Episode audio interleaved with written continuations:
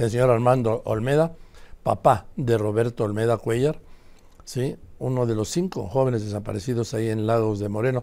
Señor Olmeda, gracias por contestarme esta llamada en medio de este dolor que no sé ni cómo, no podría explicarme, bueno, sí me lo podría explicar, pero no podría eh, transmitir, ¿sí? Porque debe ser un dolor terrible y una angustia desesperante. Buenas tardes. Sí, es, una cosa que no se puede explicar y y, es difícil de llevar. A ver, señor Olmeda, ¿cuándo, perdonen que le pregunte esto, ¿sí? ¿Cuándo vio a, a, Roberto usted la última vez, la vez más reciente? El, viernes a las nueve de la noche. ¿Y qué le dijo? ¿Dónde iba? Pues yo quiero dar una vuelta como lo tradicional todos los días. Él, va a veces a ejercicio, a veces va a cenar. Voy a hacer una vuelta para, órale. Y se fue pero ya no vino. Y quedó de volver, obviamente. Sí, sí, claro. La idea es, y de siempre, pues llega a las 10, 10 y media, 11, y, continuamos con el siguiente día, con las actividades normales. ¿Qué edad tiene su hijo Roberto? 20 años. Y, y, desde entonces no supo nada, desde que se despidió de usted el viernes a las 9? Ya no supo nada, ya no ya no contestaba las llamadas, ya no, ya no había contacto con él. Él se fue con sus amigos, ¿no? Los de siempre. Sí, sí, sí, de hecho pasó uno por él, ya se reunieron en el lugar que, que acostumbran reunirse en el jardín del mirador. ¿Y, ¿Y después ya nada? No, no, no, ya no, de ellos nada. Ya no, ya no supimos, amaneció el siguiente día, a las 8 lo busqué por algunos lugares lógicos y, donde se suponía que podía estar con los amigos y no, entonces ya tuvimos que ir a la fiscalía, levantar nuestra denuncia, nos dieron nuestros papeles que se dan y todo eso y, en ese momento 12 y algo por ahí comenzó la búsqueda. Después de haber llenado un documento allí y salieron y y se les avisamos que el carro del, un carro gris estaba estacionado donde ellos habían estado, que faltaba el otro y lo más importante faltaban ellos. Y así pasó el, todo el sábado, todo el domingo, todo el lunes y lo que va de este martes. Así es, señor.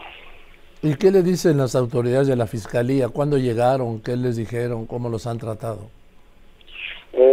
Eh, están cambiando y nos, llaman cada vez que, tienen alguna información. Las informaciones son exactamente lo que lo que sale en las redes. Esas son las informaciones que nos dan porque de otras cosas no, este, pues ellos no, no pueden decirnos que sí son o que no son o que sí fueron o que no, si pasaron los hechos así.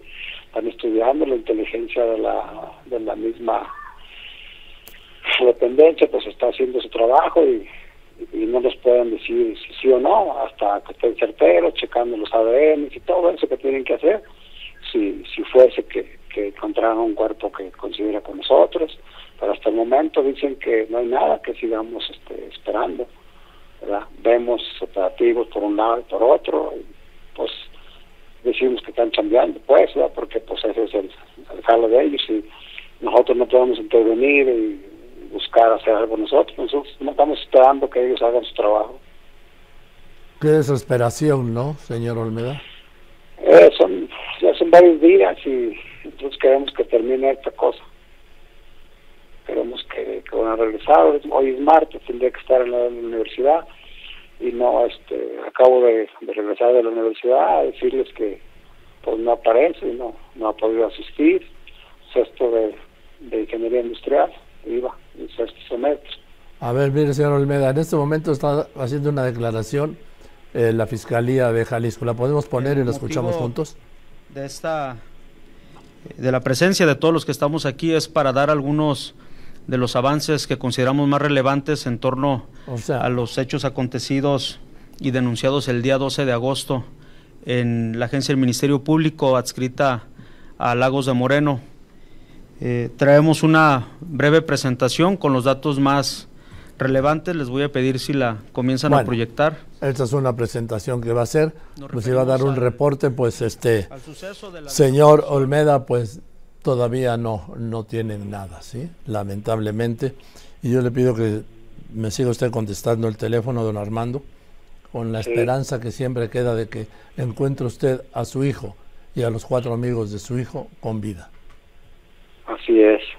Sí, pues nosotros estamos en esa espera y no, la cosa más importante es esa, encontrarlos de, de una manera o de otra, así así de así de frío lo, lo, digo, de una manera o de otra, pero encontrarlos, ese es la, el pedimento que, yo de mi parte digo y los compañeros harán lo mismo en su momento, supongo.